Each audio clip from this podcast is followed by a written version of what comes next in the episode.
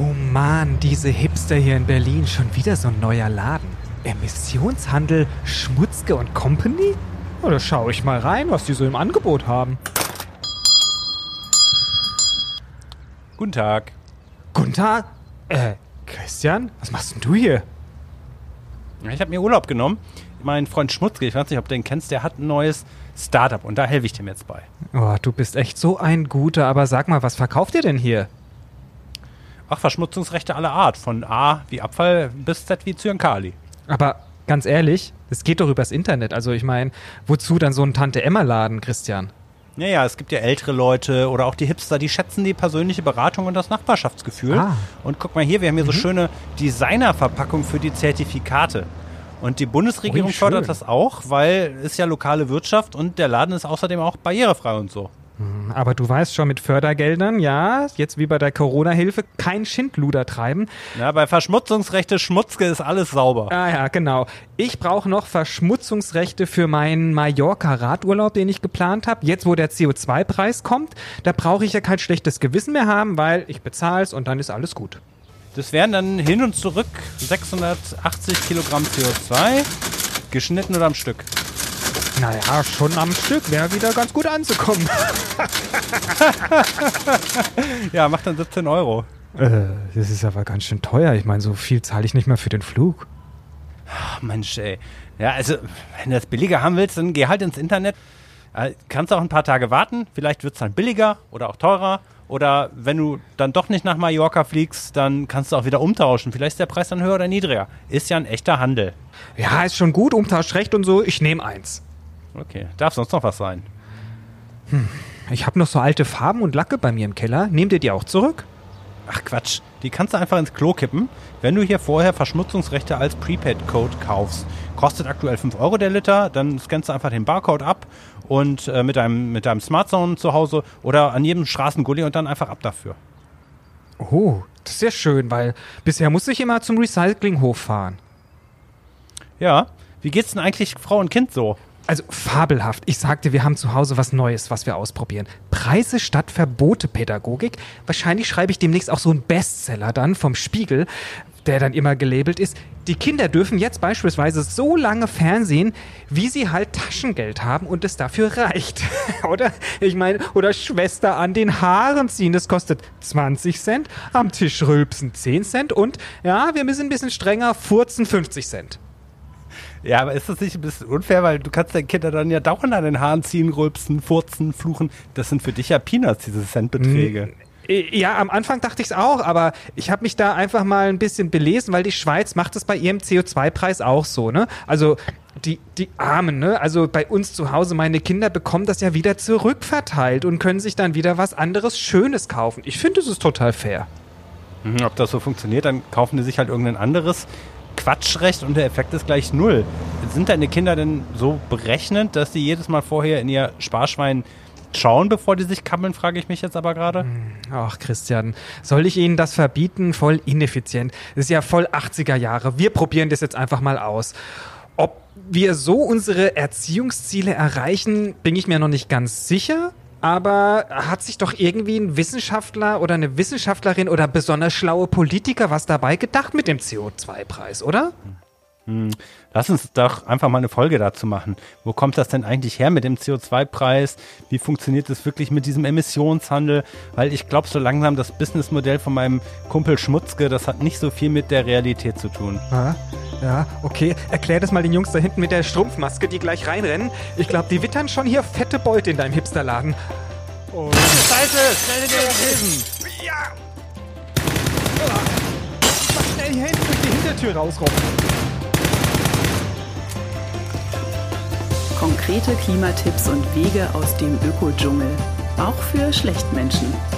King Kong Klima. Der Podcast aus dem Ökodschungel. Mit Boris Dembrowski und Christian Noll. Okay, Christian, das mit dem Startup, ich glaube, das hat sich jetzt wirklich ein für alle Mal erledigt. Vielleicht eine gute Gelegenheit, das Ganze mal zu hinterfragen. Wer ist denn eigentlich auf die blöde Idee gekommen? Du meinst mit dem Laden? Nee, mit dem Emissionshandel. Da muss ich mal wieder ein bisschen weiter ausholen. Denn der Emissionshandel, der ist ja eigentlich erst dadurch entstanden, dass in den 90er Jahren die Idee, eine europäische CO2- oder Energiesteuer einzuführen, gescheitert ist. Also erst 2003 haben sich dann die EU-Staaten auf die Einführung eines Emissionshandels geeinigt. Es gab aber vorher in Deutschland natürlich schon andere Instrumente, die ja, Energie beispielsweise teurer machen durch Steuern. Und das ist eine Idee, über eine Steuer im Sinne des Umweltschutzes Nachfrage zu lenken. Die wurde das erste Mal 1920 von einem britischen Ökonomen, Pigou hieß der, formuliert. Ja, schon so lange her, krass. Man denkt immer, das wäre alles Ja. so neu. Ja. Und solche Steuern gibt es heute in verschiedenen Formen. Also es gibt Verschmutzungssteuern, zum Beispiel auch für äh, Deponien. Es gibt Verbrauchssteuern für Energie oder für Pestizide. Oder kürzlich hat jetzt der EU-Ratspräsident auch so eine Art Plastiksteuer, ist eigentlich eine Verpackungsabgabe, vorgeschlagen. Und im Kern von solchen Umweltsteuern oder Abgaben steht immer die sogenannte Internalisierung externer Kosten. Dazu hatten wir es ja beispielsweise in dem Interview zum Thema Bio.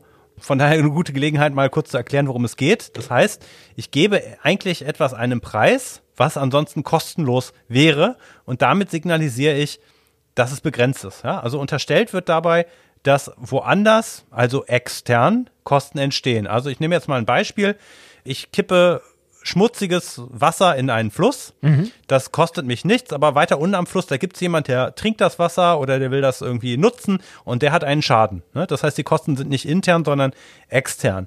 M, Grundsätzlicher geht es natürlich auch darum, zerstörte Natur wiederherzustellen oder eben was die Folgen für künftige Generationen sind, äh, wenn die in einer kaputten Umwelt leben müssen. Ja, du hast gesagt, wir hatten es schon in dem Interview mit unseren Bioexperten, also dass damals diskutiert wurde, Fleisch würde teurer werden, wenn alle Umweltschäden, die bei der Herstellung entstehen würden, auch der Preis darstellen würde. Klar, und dadurch würde dann eine klimafreundliche vegetarische Ernährung automatisch günstiger werden. Aber es gibt doch auch die Ökosteuer. Was hat's denn damit auf sich?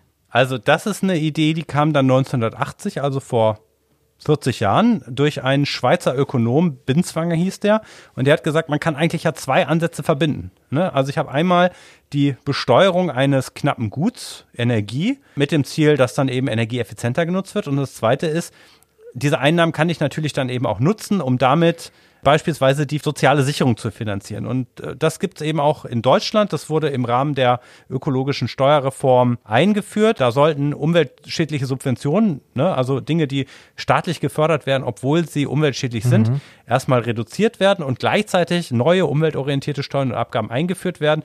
Und gleichzeitig hat man gesagt, wir wollen jetzt eben Arbeit günstiger machen, ne, damit äh, eben auch weiter in Deutschland produziert wird. Und auf der anderen Seite aber Ressourcenverbrauch verteuern und diese Einnahmen dann eben aus der Ökosteuer nutzen zur Stärkung der sozialen Sicherungssysteme, also der Rente.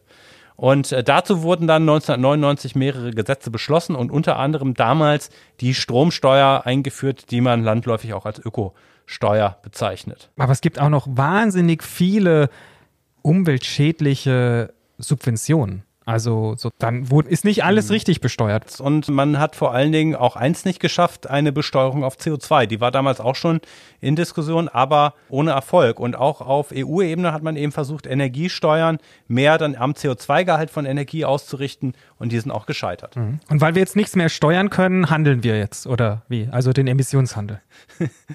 Das hast du sehr schön gesagt. Also der Emissionshandel war eine Alternative, die aber damals schon auch Mitte der 90er Jahre beim Kyoto-Protokoll ein Thema waren, äh, weil sich Länder wie die USA für flexible Mechanismen wie den Emissionshandel eingesetzt haben. Ne? Und nur um es kurz einzuschieben, es gibt natürlich nicht nur Steuern und Abgaben, es gibt natürlich auch andere umweltpolitische Instrumente wie Mindeststandards, Verbote oder Förderung. Und das ist letztendlich natürlich auch immer eine ideologische Frage, wie sehr darf der Staat und wie, auf welche Art und Weise darf der eingreifen. So ein Handel mit sogenannten Verschmutzungsrechten, das ist natürlich immer noch dann auch eine sehr marktliberale Ausprägung von Umweltpolitik. Und deswegen machte dieser Ansatz äh, dann auch Karriere und dann trat 2005 die EU-Richtlinie in Kraft, auf der heute der Emissionshandel, also kurz der ETS, fußt. Ah, okay. Und ich mache es mir jetzt mal einfach und stelle eine Gemeinsamkeit fest. Egal ob Steuer oder Handel, beides führt zu einem Preis für CO2. Und jetzt die schwierige Frage an dich. Wo liegt denn da dann der Unterschied? Oder die Unterschiede? Ich versuche es auch mal einfach zu machen. Mal gucken, ob es mir gelingt. Also, Fangen wir mal mit der Steuer an. Die Höhe der Steuer, die ist politisch festgelegt. Also sagt man halt, okay, der Preis muss so hoch sein, dass sich das gewünschte Verhalten am Markt einstellt. Die Leute fahren weniger Auto beispielsweise, wohnen in klimafreundlichen Häusern, essen weniger Fleisch oder Kohlekraftwerke werden gegenüber erneuerbaren Energien unrentabel. Ne? Und zumindest sollte dieser Preis dann eben den Grenzvermeidungskosten entsprechen. Also jetzt auch noch Zoll oder wie? Wegen Grenze, also das verstehe ich jetzt ja, nicht. Ja, da gibt es nochmal eine andere Debatte, aber nein, Grenzvermeidungskosten, das bedeutet, ähm, wenn ich CO2 vermeiden möchte, kostet das erstmal Geld. Ne? Es gibt kleinere Maßnahmen, die sind sehr günstig, wie beispielsweise, ich kümmere mich äh, zu Hause darum, dass ich nicht so viel heize. Mhm. Ja, wenn ich jetzt aber den äh, Ölkessel durch eine erneuerbare Heizung ersetzen will, das ist schon teurer. Und wenn ich dann das Haus wirklich CO2-neutral machen möchte, dann kostet es auf die eingesparte Tonne gerechnet nochmal mehr. So, das heißt also eben, je höher der Preis ist, desto mehr Maßnahmen und eben auch aufwendigere Maßnahmen kann ich dann eben anreizen und desto höher ist dann auch die CO2-Einsparung, ne, weil teurere Maßnahmen dann wirtschaftlicher werden. Soweit zumindest die Theorie. Mhm. Und jetzt zum Emissionshandel. Im Emissionshandel entsteht der Preis im Handel durch eine Mengenbegrenzung. Da ist in der Fachsprache auch von einem Cap die Rede. Und diese Mengenbegrenzung, die orientiert sich idealerweise an den CO2 Einsparzielen. Ja, die bestimmt dann eben, wie viel darf überhaupt noch ausgestoßen werden, um diese Ziele zu erreichen. Und dann werden ähm, handelbare Verschmutzungsrechte oder Zertifikate ausgegeben. Das geschieht in einem Versteigerungsverfahren und die können dann anschließend gehandelt werden. Das heißt, im Gegensatz zur Steuer, wo der Preis politisch festgelegt ist, äh, wird er hier durch Angebot und Nachfrage auch festgelegt. Ne? Also wenn diese Verschmutzungsrechte, die ausgegeben wurden, aufgebraucht sind, dann wird es teurer. Vereinfacht gesagt. In Wirklichkeit ist der Preis dann eben, wie man jetzt gerade eben auch feststellen kann, nicht so hoch, denn er nur so hoch, wie die Politik sagt, das ist den Menschen zumutbar, also 10 oder vielleicht jetzt eben 25 Euro und dann schaut man mal, wo die Reise hingehen kann. Ja, sehr vereinfacht, aber irgendwie auch pervers, oder? Also Verschmutzung wird zu einem Recht erklärt, das man käuflich erwerben kann? Und mal davon abgesehen, das klingt ja alles gut, aber in der Realität ist es doch noch nicht so einfach. Über Ziele wird ja wie gerade wieder politisch verhandelt. Es gibt ja Länder in Europa, die wollen keine Klimaneutralität, wohingegen zum Beispiel die Fridays for Future Bewegung sagt, wir müssen schon 2035 da sein und nicht erst 2050. Und dann gibt es ja auch immer noch die Ausnahmen für Unternehmen, weil da gibt es ja auch dann immer noch die Sage oder vielleicht auch die begründete Angst davor, sie könnten ins Ausland abwandern, wenn der CO2-Ausstoß dort günstiger ist als in Europa. Also irgendwie hm. finde ich das alles schräg.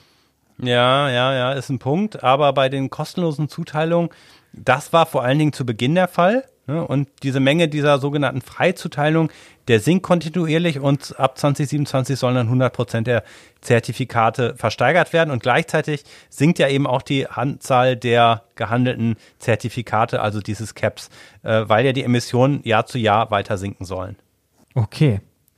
Also klar, jetzt irgendwann scheint es dann zu funktionieren oder zu wirken. Aber ich finde erstmal, da hätte man schon von Anfang an eigentlich konsequenter sein sollen. Außerdem war ja auch der Luftverkehr lange ausgenommen und ist erst 2012 im Emissionshandel und bis heute wieder nur Flüge innerhalb der EU erfasst worden. Das stimmt. Und man könnte jetzt beispielsweise ja auch monieren, äh, dass nur 40 Prozent der Emissionen erfasst sind, also noch nicht mal die Hälfte. Also erfasst werden die Kraftwerke zur Stromerzeugung und eben weitere Industriebranchen, die in ihren Anlagen direkt CO2 ausstoßen. Das sind beispielsweise Stahlwerke, äh, das sind Unternehmen der chemischen Industrie oder auch der Keramikindustrie. Ne?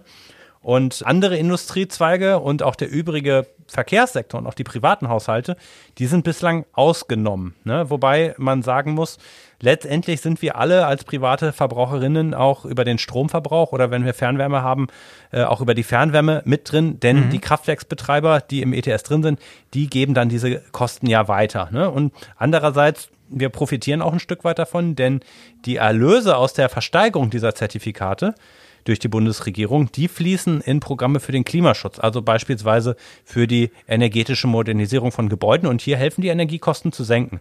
Es reicht aber alles unterm Strich noch nicht aus, um die Klimaschutzziele zu erreichen.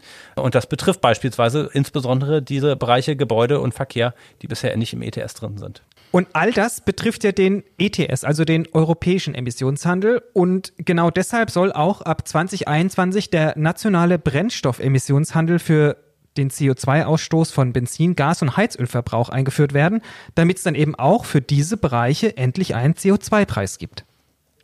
Deswegen wurde hier in den letzten Jahren ja auch lange diskutiert, führen wir eine Steuer ein oder einen Handel. Ne, also es gab übrigens auch schon in einigen nordeuropäischen Staaten, zum Beispiel Schweden, seit 1991 eine CO2-Steuer, aber auch in der Schweiz, in Großbritannien und in Frankreich. Und auch hier hat man sich jetzt dann infolge verschiedener Bedenken dann auf ein Handelssystem geeinigt, das dann auch die Unterstützung von CDU, CSU fand. Aber jetzt lass mich nochmal nachfragen. Also, es gibt in Europa beispielsweise schon seit 91, das sind ja über 30 Jahre, eine Steuer auf Emissionen. In Schweden. Und wir in Deutschland müssen darüber sprechen, anstatt uns mal anzuschauen, ob es dort funktioniert hat oder nicht. Aber wir müssen erstmal wieder 30 Jahre diskutieren, ob das geht oder nicht. Also das finde ich schon mal wieder wahnsinnig, da ein skandinavisches Land was macht und wir immer noch 30 Jahre danach nicht anschauen, wie die es machen und ob wir vielleicht die guten Sachen uns dort abschauen können. Und dann auch sagen, es soll keine Steuer sein, weil wahrscheinlich es geht nur um dieses Reizwort Steuer. Also das ist auch schon wieder so ein, ein Wording-Bingo die ganze Zeit, weil im Endeffekt setzen wir auch bei einem Handel jetzt erstmal einen Emissionspreis wahrscheinlich fest oder sowas. Genau, man will halt alles sehr marktorientiert machen. Das Paradoxe ist aber tatsächlich, in den ersten Jahren wird auch in diesem sogenannten Handel der Preis ein fester Preis sein. Der startet dann mit 25 Euro die Tonne. Der soll dann bis 2025 auf 55 Euro die Tonne steigen. Und erst ab 2026 sollen dann Emissionsrechte per Auktion versteigert werden. Äh, auch da gibt's dann aber erstmal einen Preiskorridor von mindestens 55 und höchstens 65 Euro pro Emissionszertifikat. Und dann wird sich noch sehen, ob in den Folgejahren dann ein Preiskorridor vorgegeben wird. Das ist noch nicht entschieden. Von daher hast du recht. Ne? Also ist das jetzt eine Steuer? Ist das ein Handel? Also es ist momentan irgendwas dazwischen, aber ja, hat eigentlich auch ja, jetzt erstmal und, mehr was von der Steuer. Ähm, ist es echt krass, weil ich meine, in Frankreich ist der Preis für die Tonne Emissionen jetzt schon bei 45 Euro. Das heißt, Christian, könnte ich dann, und in Schweden bei 120 Euro oder 100 Euro, Jetzt sag mal, könnte ich dann jetzt eigentlich ins Geschäft einsteigen und mir ganz am Anfang für 25 Euro pro Tonne in Deutschland viel kaufen und die in Europa woanders da verkaufen mit Gewinn? Das wäre doch eigentlich eine ganz coole. Da sollten wir mal uns überlegen, so ein Start-up zu machen, oder?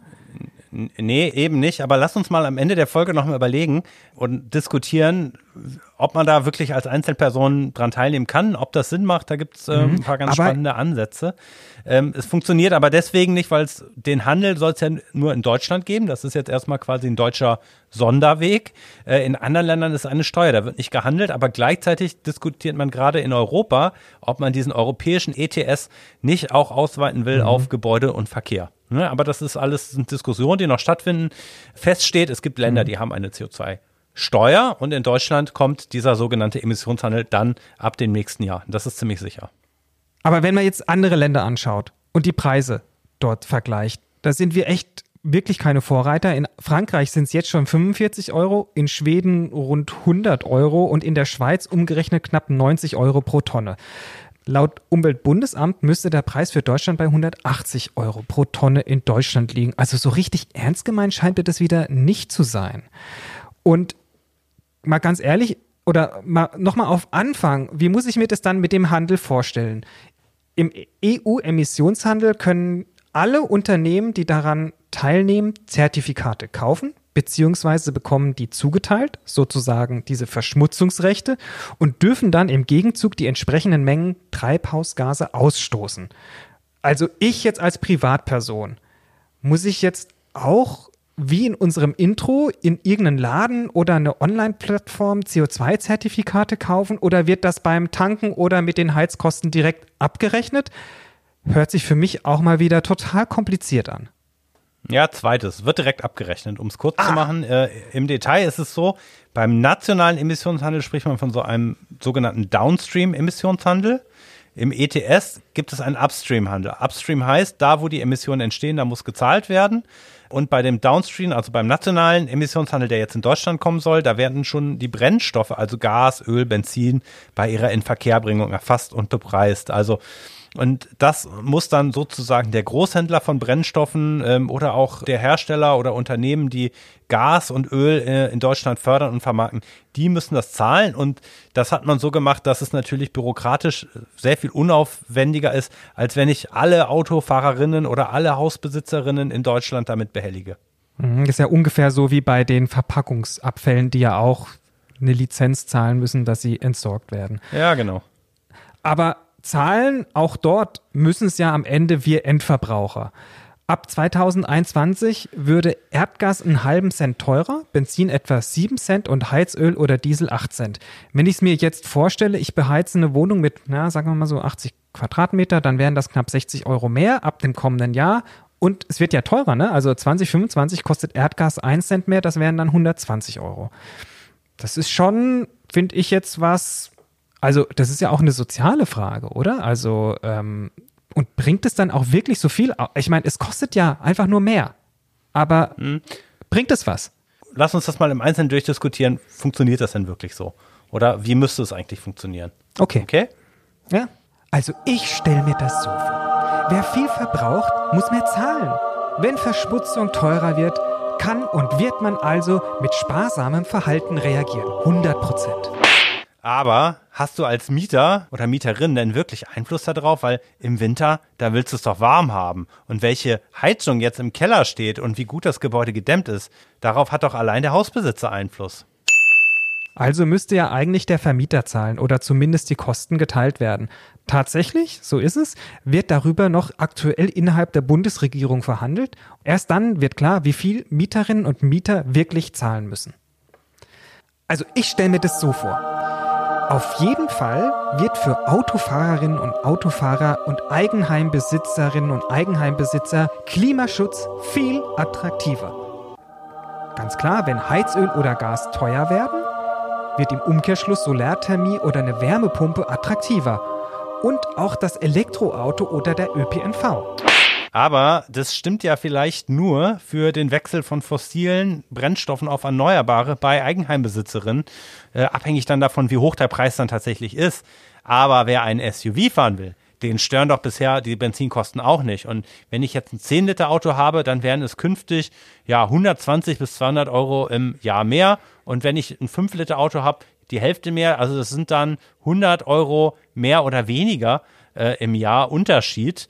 Deswegen kauft sich doch niemand ein umweltfreundlicheres Auto. Und der ÖPNV oder ein Fahrrad, die sind halt nicht bequem. Das ist nicht nur eine Geldfrage. Und gekniffen sind vor allen Dingen ärmere Menschen, die sich eben nicht so schnell ein sparsameres Auto kaufen können. Oder denken wir einfach mal an die arme Oma mit ihrem kleinen Häuschen. Also müsste der CO2-Preis weit höher sein. Zum Beispiel die 180 Euro, wie vom Umweltbundesamt gefordert. Und Leute mit weniger Einkommen könnte man ja das Geld zurückverteilen oder aber die Ökostromunlage mit den Einnahmen senken. Letzteres ist geplant und Institute haben gezeigt, dass das genau einkommensschwache Haushalte entlasten würde. Ich stelle mir das so vor. Wenn also für sozialen Ausgleich gesorgt ist und wenn die Preise wirklich, wirklich die Wahrheit sprechen, dann geht's aber los. Dann kaufen die Menschen nur noch klimafreundliche Produkte. Aber tun sie das dann wirklich? Also wenn ärmere Menschen das, was sie zahlen, erstattet bekommen, dann geben die das Geld doch nicht notwendigerweise für Ökostrom aus, sondern kaufen sich doch dann eher mal ein ordentliches Steak. Und wenn der Strom billiger wird, dann wird doch auch mehr Strom verschwendet und dann brauchen wir noch mehr Zeit und noch mehr Fläche für den Bau von Windrädern. Wer soll das denn bezahlen? Und überhaupt, handeln Menschen denn wirklich so ökonomisch? Das tun sie doch erst dann, wenn Preise wirklich wehtun. Und dazu ist die Politik es doch gar nicht bereit, das so weit kommen zu lassen.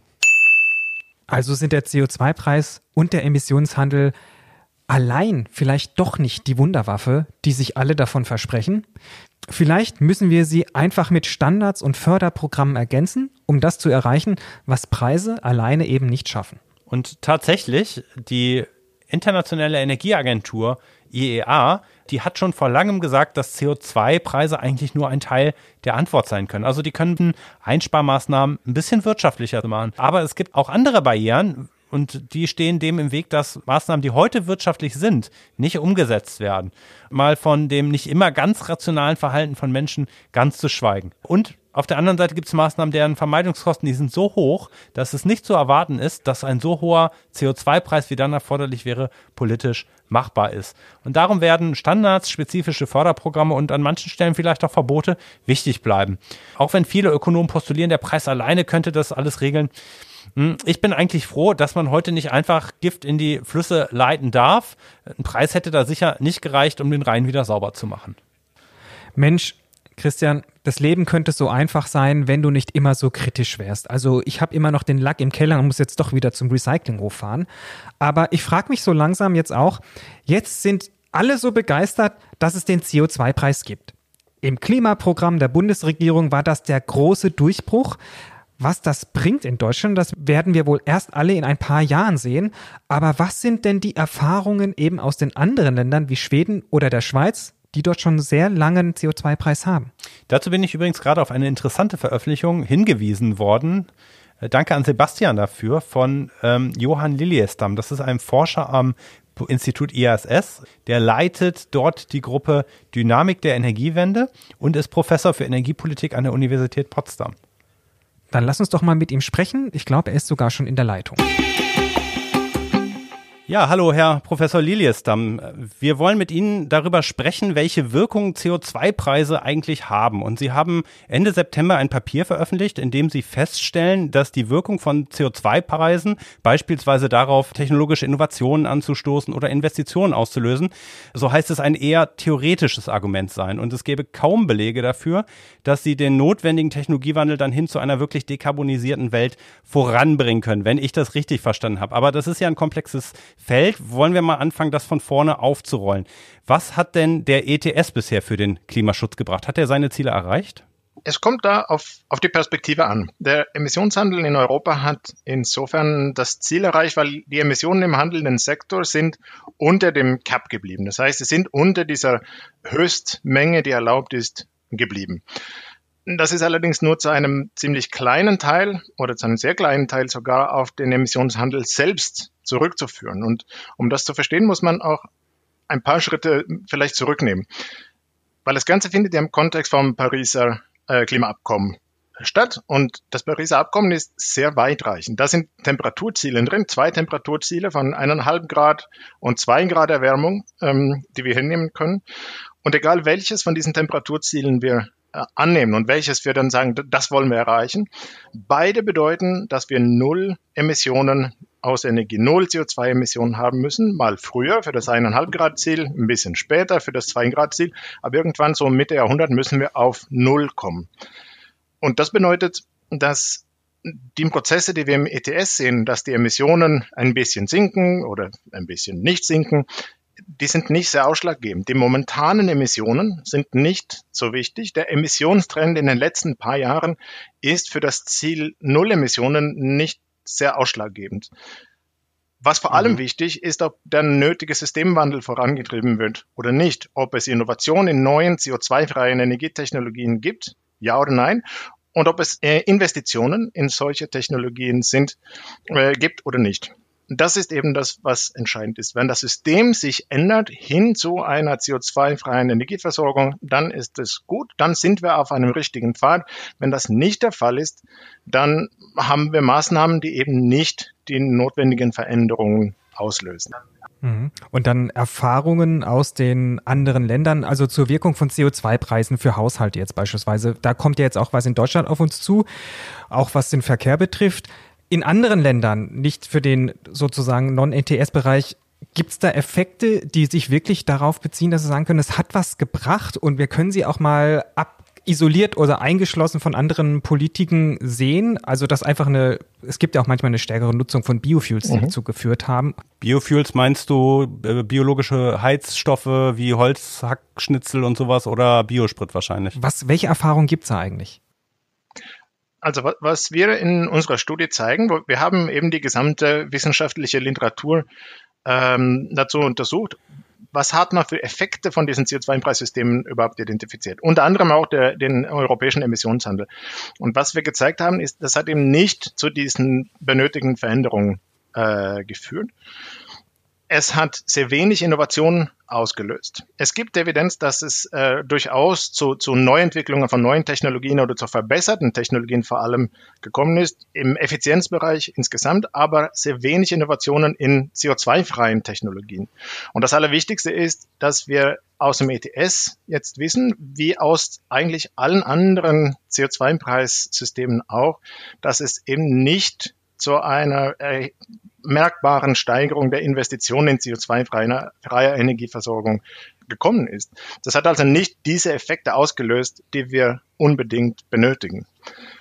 Okay, aber welche Wirkung haben dann Preise alleine? Kann man wirklich gar nichts dazu sagen. Also das heißt, die haben immer nur eine Hebelwirkung, wenn sie gemeinsam mit anderen ähm, beispielsweise Förderprogrammen genutzt werden, aber alleine der Preis wird es nicht regeln es ist sehr schwierig, erstmal die Wirkung von CO2-Preisen zu isolieren und beobachten, weil das ganze System ändert sich. Ja? Der Ölpreis ändert sich, die Technologiekosten ändern sich, das Verhalten von Menschen ändert sich und es gibt ganz viele Politikinterventionen im Energiebereich.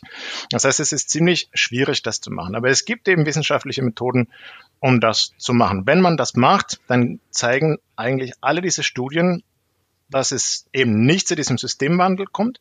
Es gibt allerdings einige Studien, die durchaus zeigen, dass die Emissionen sinken. Ja, das heißt, es kommt nicht zu neuen Investitionen, aber das Verhalten von Unternehmen oder von Individuen ändern sich leicht. Da gibt es zum Beispiel auch Studien dann aus meinem ähm, Heimatland Schweden, wo die CO2-Steuer die allerhöchste ist in der ganzen Welt, von mhm. über 100 Euro pro Tonne wo sie für den Verkehrssektor gezeigt haben, dass die Emissionen durchaus sinken. Sechs Prozent haben sie gefunden in einer Studie von, vom letzten Jahr über ungefähr ähm, 16 Jahre Zeit. Wir haben eine 16 Jahre Zeitspanne beobachtet. Die Emissionen sind durch den CO2-Preis um 6 Prozent gesunken. Insgesamt sind natürlich die Emissionen im Transportsektor gestiegen. Das heißt, es ist eher eine, eine, eine Abmilderung von, von, okay. von negativen Effekten. Aber vor allem muss man sich dann fragen, woher kommt kommen dann solche Effekte? Was, was sind die, die, die Treiber, die zu diesen Emissionsreduktionen geführt haben? Das führen sie nicht detailliert aus in diesen Studien, aber relativ deutlich geht dann doch irgendwo aus dem Text hervor in, diesen, in dieser Studie, dass die Menschen vor allem wenn Sie ein neues Auto kaufen, nicht mehr einen Benziner kaufen, sondern einen etwas weniger CO2-intensiven Dieselwagen kaufen.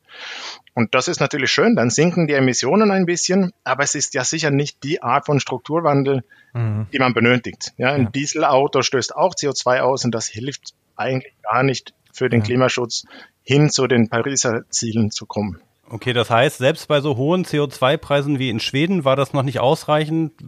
Wie hoch müsste denn so ein CO2-Preis sein, damit das stattfindet? Oder sind das viel mehr? Also in Deutschland werden ja beispielsweise auch die Einnahmen aus dem Emissionshandel auch wiederum genutzt, um Förderprogramme auszustatten. Ist das das, was eigentlich dann den Fortschritt schafft? Oder? Ja, ich denke, das ist genau der Punkt. Wie hoch der CO2-Preis sein muss, das, das kann man so genau nicht wissen, weil es eben von sehr vielen anderen Faktoren abhängt. Zum Beispiel, wie hoch ist der Ölpreis? Wie, wie, wie teuer ist Kohle? Davon hängt natürlich auch ab, äh, wie hoch ein CO2-Preis sein muss, um irgendeinen Effekt zu erreichen. Aber ich bin persönlich auch davon, nicht davon überzeugt, dass es überhaupt einen genügenden CO2-Preis gibt. Denn es ist ein bisschen vielschichtig. Ja? Das sind die richtig wichtigen Hindernisse, die im Weg stehen, sind eben nicht preisabhängig, sondern es sind dann Maßnahmen, die man äh, durchführen muss, die einerseits vor allem regulatorische Eingriffe brauchen. Das gibt es im Wärmesektor zum Beispiel. Weil wir haben da im Wärmesektor, wo ein CO2-Preis ja jetzt auch zum ersten Mal eingeführt wird in Deutschland, da gibt es zwei Arten von Verbrauchern. Es gibt Mieter und es gibt die Menschen, die ihr eigenes Haus besitzen. Und ich bin mhm. zum Beispiel Mieter und wenn jetzt der CO2-Preis kommt, dann wird meine Wärmerechnung steigen. Dann kann ich etwas weniger heizen in meiner Wohnung, aber so richtig kalt will ich es ja auch nicht haben. So unter 20 Grad will ich ja auch nicht hin. Und das war's dann aber auch, weil mehr kann ich wirklich nicht machen. Ich darf mein Haus nicht renovieren, weil es ist nicht mein Haus. Ich darf die Heizung nicht austauschen, weil ich besitze die Heizung nicht. Ich kann mit der Vermieterin reden und mhm. unsere Vermieterin ist sehr zugänglich, aber trotzdem wird sie die Heizung ja nicht wegen uns austauschen. Umziehen kann ich in Berlin auch nicht, denn ich finde keine Wohnung und schon gar keine Wohnung, die billiger ist und, als die, die ich schon habe. Also bleibe ich auf die extra Kosten sitzen. Und das ist natürlich schon dann schon ärgerlich. Und das Wichtige hier ist nicht, nicht der CO2-Preis oder zumindest nicht nur der CO2-Preis, sondern ich muss ja auch die Möglichkeit haben, etwas zu machen. Ansonsten mhm. ist das nur teurer für mich. Ja. Also es sind andere strukturelle Probleme, für die man dann auch noch andere Instrumente braucht. Aber wie kann das dann jetzt sein, dass im Klimaprogramm der Bundesregierung und auch in den Debatten der letzten Jahre der CO2-Preis so eine zentrale Rolle gespielt hat? Können sich da so viele Forscher und Berater eigentlich irren? Oder kann man eigentlich sagen, wie groß ist denn dieser Beitrag dann wirklich ähm, zum Erreichen der Klimaziele? Sind diese Erwartungen nachvollziehbar?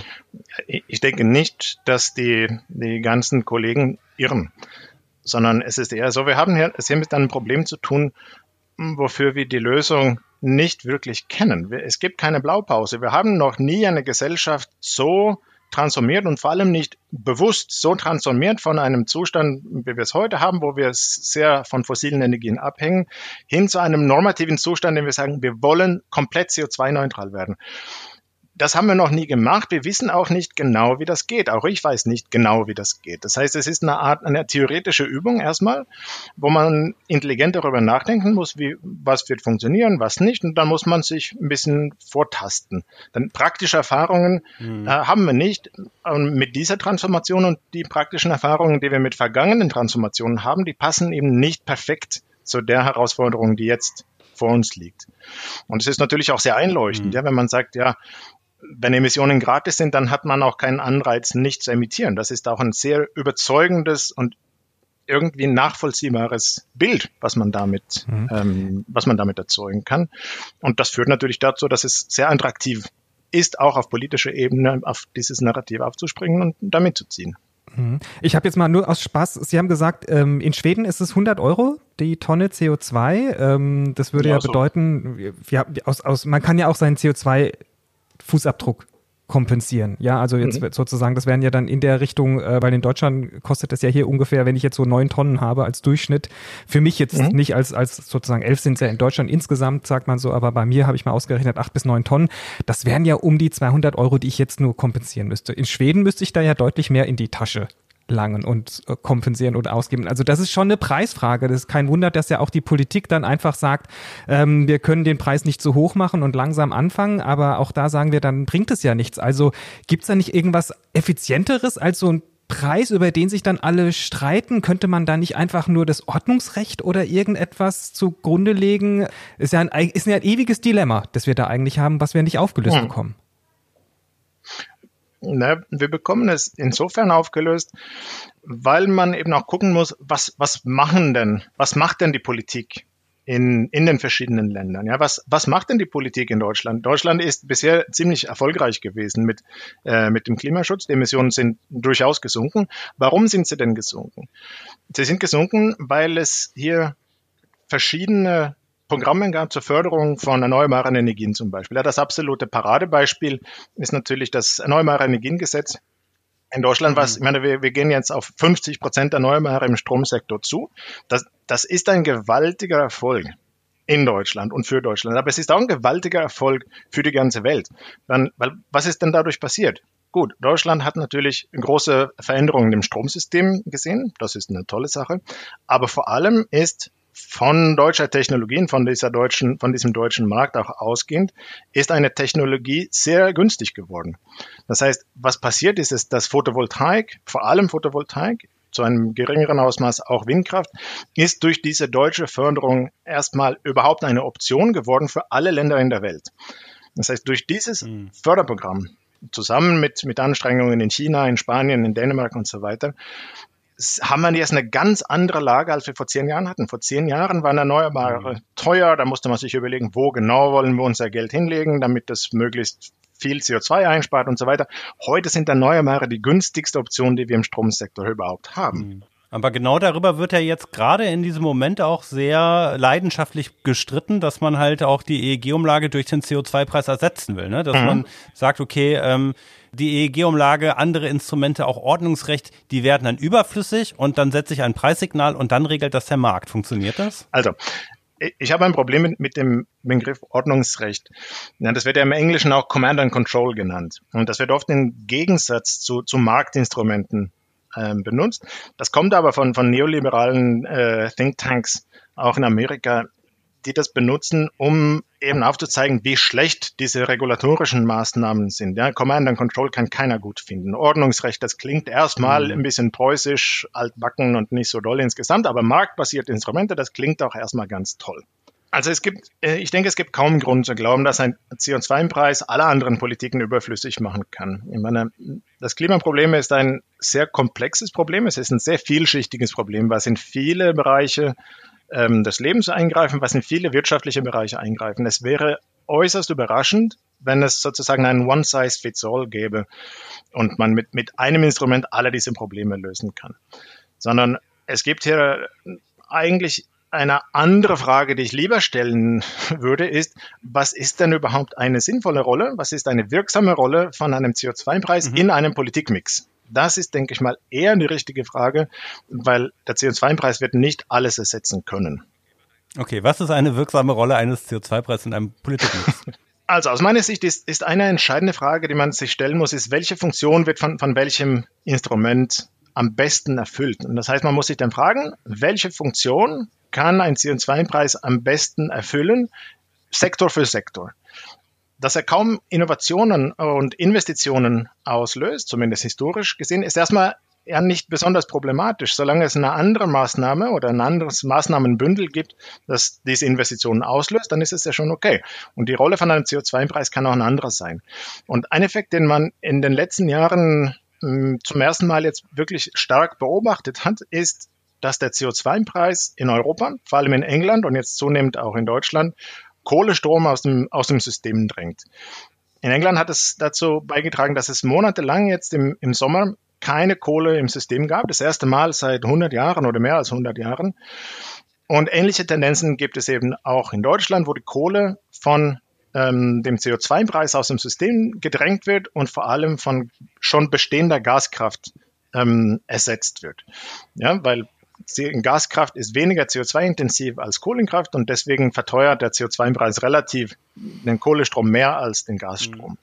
Das ist sehr gut. Ja? Das ist eine sehr effiziente Maßnahme, ein sehr wichtiger Effekt, ja? weil ein zentrales Problem im deutschen Energiesystem ist natürlich, was machen wir mit der Kohle? Wie kriegen wir die Kohle aus dem mhm. System? das war, ist dann die primäre Rolle des Emissionshandels auf EU. Genau. Und dieses mhm. System gibt es und diesen Effekt kann man sehen. Aber dieser Effekt, dass man Kohlenkraft aus dem System drängt und mit was anderem ersetzt, funktioniert nur dann, wenn der Ersatz schon vorhanden ist. Aber das funktioniert auch nur dann im Paket. Dann sind wir ja erst bei Gaskraftwerk und noch nicht bei erneuerbaren ja. Energien. Und äh, dann ist aber auch die Frage, was bringt das jetzt bei Privatverbrauchern? Was ist das Kohlekraftwerk der Privatverbraucher sozusagen? Ja, Im Stromsektor hat das für den Privatverbraucher relativ wenig Bedeutung. Ja, Strom bleibt Strom. Mhm. Und was für mich dann interessant ist, ist, habe ich Strom? Das ist schon mal ganz günstig, wenn ich das habe. Und wie viel kostet denn dieser Strom? Aber da muss man auch wissen, dass der, der Strompreis, ja, der Anteil von den Stromkosten in dem Preis, den ich bezahle, sind relativ gering und die können sich auch ziemlich viel bewegen, bevor äh, ich das in, mhm. auf meiner Rechnung mhm, merke. Ja. Ich meine, die, wir haben hier ähm, Marktpreise im, im Strommarkt von vielleicht 5 Cent und mal 3 Cent und mal 7 Cent. Aber auf meiner Rechnung steht schon mal 30 Cent. Das heißt, da ist schon ziemlich viel mhm. Luft drin. Ähm, wie sich der Strompreis verändern kann und dass meine Stromrechnung dramatisch steigt. Okay, aber wenn ich jetzt auf private Haushalte gucke und äh, die Annahme von Ökonomen ist ja immer, da steigt ein Preis ja. und jemand enthält sich entsprechend. Mhm. Ne? Und das kann man sich bei Unternehmensentscheidern vielleicht noch gut vorstellen, die die Kosten im, im Blick haben. Das bei Bürgermeistern, da wird es dann politischer, wird es ein bisschen schwieriger. Aber bei Privathaushalten handeln die wirklich so preisrational oder ist das nicht vielmehr auch so ein bisschen das Menschenbild der Ökonomen, mhm. der Homo economicus, ja. äh, auch ein Grund dafür, dass man so stark auf Preisinstrumente setzt, weil man halt glaubt, die Menschen handeln so rational und es auf der anderen Seite eine Schwierigkeit eben gibt, harte Politikinstrumente auch wirklich ja, ja, ja vor populär allem, wenn sie wirken sollen, kurzfristig. Also ich glaube, das ist ja auch genau dasselbe, was Sie gesagt haben, wie beim Strompreis. Selbst wenn jetzt morgen ähm, die Öllieferung teurer wird oder der Diesel oder das Benzin, weiß nicht, ob übermorgen alle schon ihre Heizung austauschen oder ein neues Auto kaufen. Nein, natürlich nicht. Und, und es gibt dann hier verschiedene, verschiedene Sachen und sagen wir mal zwei verschiedene Arten von Antworten. Ich meine, der Gedanke, der dahinter steht, hinter dieser Preisrationalität, ist, ist auch dass der Markt besser weiß, was äh, zu tun ist und was effizient ist und der Staat soll also lieber den Markt entscheiden lassen und das ist auch ein Teil von, vom Zeitgeist. Ja, und das ist in Europa so und das ist in den größten Teilen der westlichen Welt, denke ich mal, durchaus der Fall. Aber diese Rationalität ist, ist für mich ein ziemlich schwieriger Begriff. Ja, ich hab, kämpfe auch damit, zu zu wissen, was, was das alles soll. Ich persönlich zum Beispiel, ich besitze ein Auto, was für, für, für einen Klimaprofessor vielleicht nicht, äh, nicht sehr korrekt ist. Das kommt ist. schon hier auf die, auf die, auf die, äh, auf die Rechnung drauf, ja. Das ja, genau. Aber ich fahre zum Beispiel auch ein VW Bulli. Ja, ist das denn rational, so einen Bulli zu fahren? Ja, wenn man auch noch äh, ein bisschen grün gesinnt ist. Und und da sage ich, ja klar ist das rational. Ja? Das ist ein wirklich tolles Auto. Es ist ein bequemes Auto, womit ich lange Strecken fahren kann, ohne Rückenschmerzen zu bekommen und ich kann auf meinem Dach schlafen. Ja? Das ist, finde ich, toll. Als Transportmittel und vor allem, wenn ich mit diesem Auto in Berlin herumfahre, ist das nicht sehr praktisch. Ja? Das ist teuer und es ist total klobig. Es ist total schwierig, mit diesem Auto in Berlin irgendwo zu parken. Und ich könnte ja auch durchaus mit weniger als zwei Tonnen Stahl herumfahren. Nun, was ist denn jetzt rational? Ja, es sind verschiedene Funktionen, die ich aus diesem Auto rausbekomme und der Preis, die Kosten für Versicherung und für Diesel, die sind natürlich schon wichtig, aber dass es auch ein tolles Auto ist, was ich mag, das ist ja auch ein Teil von meiner Entscheidung und offensichtlich auch der wichtigere Teil. Können wir sehr gut nachvollziehen. Ja, vielen Dank. Herr Professor Liliestam. Das war ein wirklich spannendes Gespräch und ähm, ja, ich denke, die Diskussion über den CO2-Preis, dann, wenn er nächstes Jahr startet, äh, wird die wahrscheinlich auch erst wirklich losgehen und man halt eben dann in den nächsten Jahren merken wird, was bringt's wirklich. Äh, Sie haben schon einige Effekte in Ihrer Studie beleuchtet und davon berichtet. Dafür ganz herzlichen Dank. Bitte sehr. Vielen Dank auch. Christian, da hast du einen sehr guten Gesprächspartner für uns gefunden, der das nochmal sehr gut erklärt hat. Ich habe jetzt gelernt, beim europäischen Emissionshandel müssen große Unternehmen Zertifikate kaufen. Beim nationalen zahlen alle Verbraucher den CO2-Preis, können aber nicht handeln. Außer sich möglichst klimafreundlich zu verhalten und sensibel auf die Preise zu reagieren, was können private Verbraucherinnen außerdem tun? Also, du kannst Zertifikate löschen das heißt, du kannst indirekt mitmachen beim EU-Emissionshandel. Löschen lassen eigentlich. Es gibt äh, Organisationen wie The Compensators, die kaufen dann für dich CO2-Zertifikate und garantieren dann, dass sie nicht wieder in Umlauf gelangen. Ne? Und dadurch sinkt dann so die Idee, die Menge, die andere Unternehmen kaufen können und der Preis steigt durch die Verknappung und CO2-Einsparung wird noch lohnenswerter. Das müsste aber eigentlich erstmal ein Megatrend werden, damit das große Effekte hat. Also wenn das ein paar Privatpersonen machen mit ihren paar Tonnen CO2, ähm, dann funktioniert es nicht. Aber wenn das einen großen Effekt hätte, dann wäre es auch automatisch auch nicht mehr so billig, quasi diese CO2-Zertifikate zu kaufen. Äh, trotzdem könntest du dich da ja rein rechnerisch CO2-neutral stellen, also kompensieren, ohne dass du selber CO2 einsparen musst. Du kannst weiterleben wie bisher und zahlst dann einfach dein Geld und kannst dann sagen, ich bin rein rechnerisch CO2-neutral. Das machen übrigens auch viele Unternehmen so, äh, die sagen, dass sie jetzt CO2-neutral werden wollen, zumindest mit einem Teil von ähm, Emissionen, die sie selbst noch nicht einsparen können. Aber wo jetzt eh alle für ihre Emissionen zahlen müssen über den nationalen Emissionshandel, wird natürlich auch das Argument schwächer, das zu tun. Na, man könnte ja auch einfach besser kompensieren als das, was bei den Compensators läuft. Es gibt ja Anbieter wie Atmosphere oder MyClimate, da kannst du bisher auch schon deine CO2-Emissionen kompensieren, egal, mhm. du kannst dir Tonnen auswählen oder du kannst auch sagen, dass du einen einzelnen Flug ausgleichen möchtest. Das Geld, das du hier investierst, fließt oder bezahlst, fließt in Projekte, in denen die Emissionen auch wirklich eingespart werden. Das passiert nach hohen internationalen Standards, die zudem vorsehen, dass für die vermiedenen Emissionen CO2-Zertifikate gekauft und eben auch stillgelegt werden. Problem ist ein bisschen, der Mechanismus, nachdem das geschieht, läuft allerdings jetzt Ende des Jahres aus und ist noch ein bisschen unklar, wie es danach weitergeht. Mhm.